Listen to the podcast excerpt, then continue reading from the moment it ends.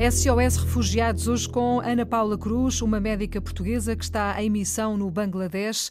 Aqui para nós já a conhecemos como Locas. Olá, Locas, viva, muito boa tarde. Aí é boa noite, não é? Exatamente, aqui é boa noite. Portanto, já, já está em casa, já está depois de um dia de trabalho intenso.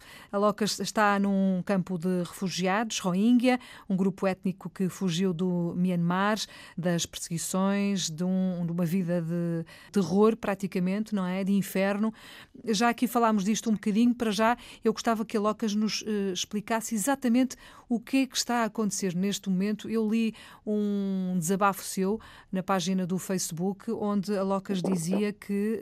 Um, depois do acordo que houve entre o, os governos do Myanmar e de, do Bangladesh, acordaram iniciar o repatriamento forçado de pelo menos 2 mil pessoas, 2 mil refugiados Rohingya, uh, eles que fugiram da perseguição, da morte, uh, de muita tortura, de violações em massa, enfim, de tudo isso. O que é que está a acontecer exatamente neste momento, Ana Paula? Claro, primeiro muito obrigada por quererem ouvir, ouvir o que está a passar e por, não sei, voltarmos os olhos um bocadinho para eles. Uh, sou muito agradecida por ser a voz deles num momento tão difícil. Uh, já estou cá mais ou menos há um mês. No dia 15 foi o dia acordado pelo governo do Myanmar e do Bangladesh de iniciar o repatriamento de pelo menos 2 mil refugiados de volta. O que nós sentimos aqui e o que sentimos com eles, de mãos dadas com eles, é que ninguém quer voltar e que eles fugiram em agosto do ano passado, quando uhum. os, o conflito se intensificou imenso e houve esta, esta escalada de violência. É impossível nós dizermos a alguém que fugiu há tão pouco tempo, com feridas tão recentes, que já podem voltar, que já é seguro voltar, que está tudo bem não está tudo bem, nós sabemos que não está tudo bem. Há pessoas ainda a fugir do Myanmar, há pessoas que estão lá no estado de Rakhine, um dos estados uh, que tem mais, mais refugiados Rohingya, mais pessoas desta comunidade, desta minoria étnica, que continuam a fugir. Há conflitos lá a acontecer todos os dias, há pessoas a morrer lá ainda. Isto não pode acontecer, é uma coisa demasiado grave, é um erro demasiado grave para acontecer. Voltarmos a enviá-los, voltarmos a expô-los é esta violência, não sei, esta, esta tortura, é? desumanidade. Uhum. Esta é... tortura, é... então para nós que estamos aqui, isto é muito doloroso para quem está aqui, para quem conhece as caras deles, e eles não são números, eles são pessoas e são reais. E vermos isto acontecer, vermos os autocarros a chegar para os levar, vermos a inquietação no campo, tudo que aconteceu naquele dia, uh, o reforço das equipas militares, porque sabemos que os refugiados estavam contra esta decisão e que eles não queriam ir. Então reforçou-se imenso esta parte militar e, e, não sei, este medo que se percepciona pelo campo é uma coisa que eles não precisam de todo. Já é, já é duro o suficiente tudo que eles viram antes, é duro o suficiente o dia a dia num campo de refugiados. Eles não precisam deste medo adicional, deste medo de não saber se vão ser obrigados a voltar.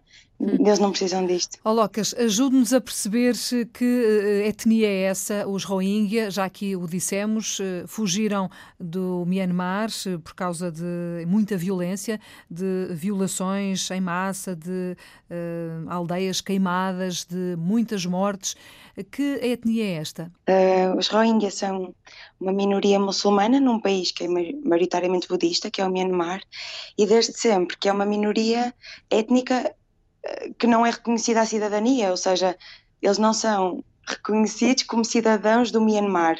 Portanto, nunca tiveram direito a ir à escola, a estudar, a casar, a viajar, a trabalhar, a, a ter, ter acesso vida, à é? saúde, uhum. a ter uma vida, a ser. Nunca tiveram direito a ser, a existir, a ser pessoa. Não é só ser Rohingya. Então, isto é uma coisa muito crónica, gerações e gerações que isto aconteceu. Uh, para além de tudo isto, é isso, desde agosto do ano passado, que toda esta violência que eles sempre conheceram, ou seja, as pessoas contam-nos, eles sempre tiveram de fugir de, do governo, do, não é do governo, dos militares, e sempre tiveram medo de quando chegavam os militares das aldeias. Mas desde agosto do ano passado, em que o medo não foi só de eles roubarem-lhes a comida, ou de lhes levarem as produções deles, ou de desbaterem. Começou a ser muito mais grave, que foi pessoas mortas a, não é? Morte de uhum. olhos vendados e esta, esta generalização da violência com, com violações, não sei, coisas horríveis que eles nos contam, de bebês atirados para o fogo, afogados, ou todas estas coisas que eles viveram, uh, uma escalada de violência que, que não há palavras e que, que ninguém Não sei como é que eles, como é que eles sobreviveram a estas coisas todas. Ninguém consegue uh, entender, mas é neste, neste momento, Locas, aquilo que está a acontecer, para, para nos situarmos, é uh, passou um ano praticamente desde que eles saíram do Myanmar e procuraram Exato. refúgio no Bangladesh. E um ano depois, uh, o governo do uh, Myanmar está a dizer podem voltar, que é seguro. Já vocês já perceberam que não é, e portanto eles não querem voltar, obviamente enquanto não houver condições de segurança e de dignidade para poderem voltar. Há formas aí no Bangladesh de impedir que eles voltem, ou seja, esses autocarros que estão prontos para os ir buscar voltam vazios ou uh, vocês não, não conseguem impedir que eles regressem? Têm de voltar vazios, não é uma opção ir alguém dentro daqueles autocarros de volta.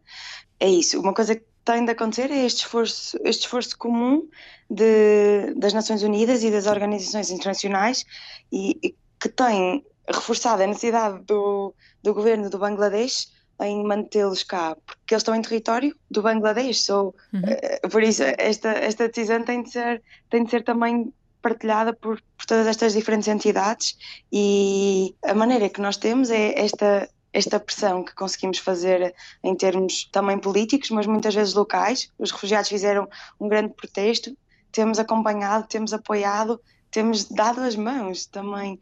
E uma coisa que é mesmo importante é que se fale sobre isto e, e o mundo precisa de falar sobre isto. Isto tem de chegar aos nossos decisores políticos a nível local, a nível do país, a nível da Europa, a nível do mundo toda a gente, toda a gente tem que ter uma voz nesta decisão.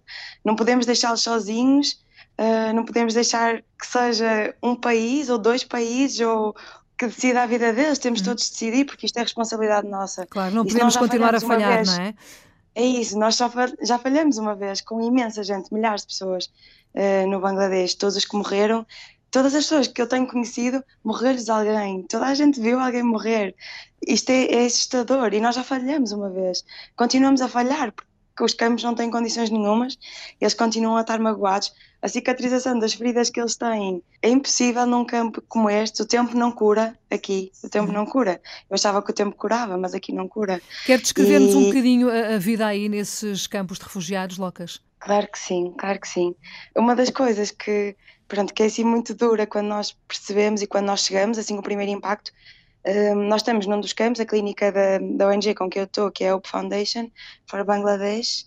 Estamos num dos campos, há 27 campos, no total tem cerca de um milhão de pessoas. O nosso campo tem cerca de 30 mil, mais ou menos, uhum. e os campos são tendas, assim, antes era tudo selva, era tudo floresta, desde que os Rohingyas chegaram há esta desflorestação total, por isso estão, são, há tendas feitas com bambu e com plásticos que as organizações vão dando, uh, muita, tudo assim muito em cima uma das outras, não é? Sem, sem capacidades nenhuma de vida, com algumas latrinas espalhadas, com os esgotos pelo meio, com sem, sem condições, qualquer, não é? Sem condições.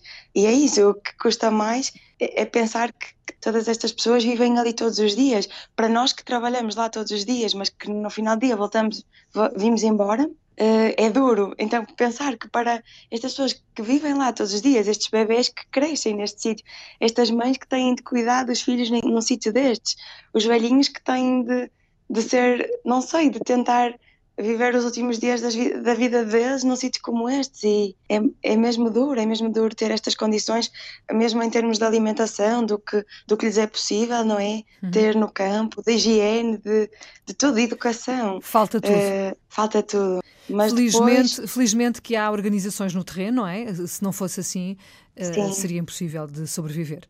Sim, é um esforço comum de quer do governo do Bangladesh, que pensando que não é um país pobre que está a acolher um milhão de pessoas. Uh, é um país que tem imensas dificuldades, que não fechou fronteiras e que isto também nos tem de ensinar muito a cada um de nós, à nossa Europa, que fecha portas a centenas de refugiados, números muito mais pequenos, com muito mais capacidade de acolher do que um país como este, que é o Bangladesh. E, e temos de aprender também com eles, que é um esforço comum. Há imensas organizações e, e todas as organizações que eu conheço estão cá, que isto é, é o maior campo de refugiados do mundo, isto é, é assustador. É, durante um ano, estas pessoas chegaram há mais ou menos um ano, um ano e meio atrás. Hum. É uma coisa muito grande. E pior do que isso é pensar que não sabem quando é que vão sair, não é? é exato, é um equilíbrio difícil, porque por, por, um lado, ninguém quer ir embora, porque tudo o que está à espera no Myanmar, no Myanmar é muito pior do que eles vivem aqui todos os dias. Claro. Há dias que são mesmo maus e morre muita gente todos os dias e muitas delas nós nem temos acesso e nós nem sabemos. É super duro. Ainda assim, é muito melhor do que voltar, porque as condições não estão reunidas para eles estarem lá. Não é seguro, não há dignidade, eles não têm direito a nada. E quando um campo de refugiados é melhor do que a casa que eles tinham antes, Alguma coisa então está temos mal, de não é? repensar o mundo. É isso, temos de repensar. E cada um de nós tem de repensar, porque isto é responsabilidade partilhada, porque o mundo é a nossa casa. E se há pessoas em que o mundo não é casa, então cada um de nós tem de pensar o mundo. Acho que precisamos muito de pensar sobre isto. E isto inquieta-me muito, porque também estou cá, então as feridas deles são, são muito, muito próprias e doem-me de uma maneira muito, muito real, porque conheço-lhes as caras e os nomes e as Uhum. histórias e tudo. É aí que as coisas Eh, mudam, não é? tem- é, é, muda tudo, muda tudo e tem de mudar porque é, é quando nós passamos de um milhão para um, é, é o um que nos dói. O milhão assusta, assusta Uhum. muito. Mas quando nós temos esta pessoa concreta à nossa frente que nos conta que viu o, fi- o filho morrer, que viu o marido no chão morto pelos militares, que teve 15 dias na selva a fugir, teve dois dias enterrada num buraco que ela própria cavou para não ser encontrada pelo, pelos militares a caminho do Bangladesh. Quando esta pessoa está à nossa frente, é, é esta pessoa que nos dói. E esta transição de um milhão para um é uma transição mesmo dolorosa, mas mesmo muito necessária. E precisamos de doer e precisamos de doer juntos e precisamos de partilhar esta dor e de fazê-la nossa e de dar-lhes as mãos. Não sei, tentar curá-los de alguma maneira. Que bom Acho que que é. essa também é a nossa missão. Claro que sim, que bom que é saber que a Locas está aí e que não está sozinha, que há eh, muita gente também de muitas organizações do mundo inteiro a dar as mãos e a ajudar e, sobretudo, a dar eh, eco daquilo que se passa por aí para que o mundo ouça e perceba que isto está a acontecer e que é, como dizia a Locas, na nossa casa, no nosso mundo. Não é filme, não é ficção, é verdade, é realidade e todos temos a responsabilidade de fazer qualquer coisa. Locas, quero agradecer muito e mais uma vez esta sua disponibilidade, continuação de bom trabalho. Tenho a certeza absoluta de que vamos voltar a falar e a conversar, ainda que mais não seja para perceber o que é que está por aí a acontecer, aí ou noutra parte qualquer do mundo. Obrigada. Claro que sim. Obrigada eu. Obrigada.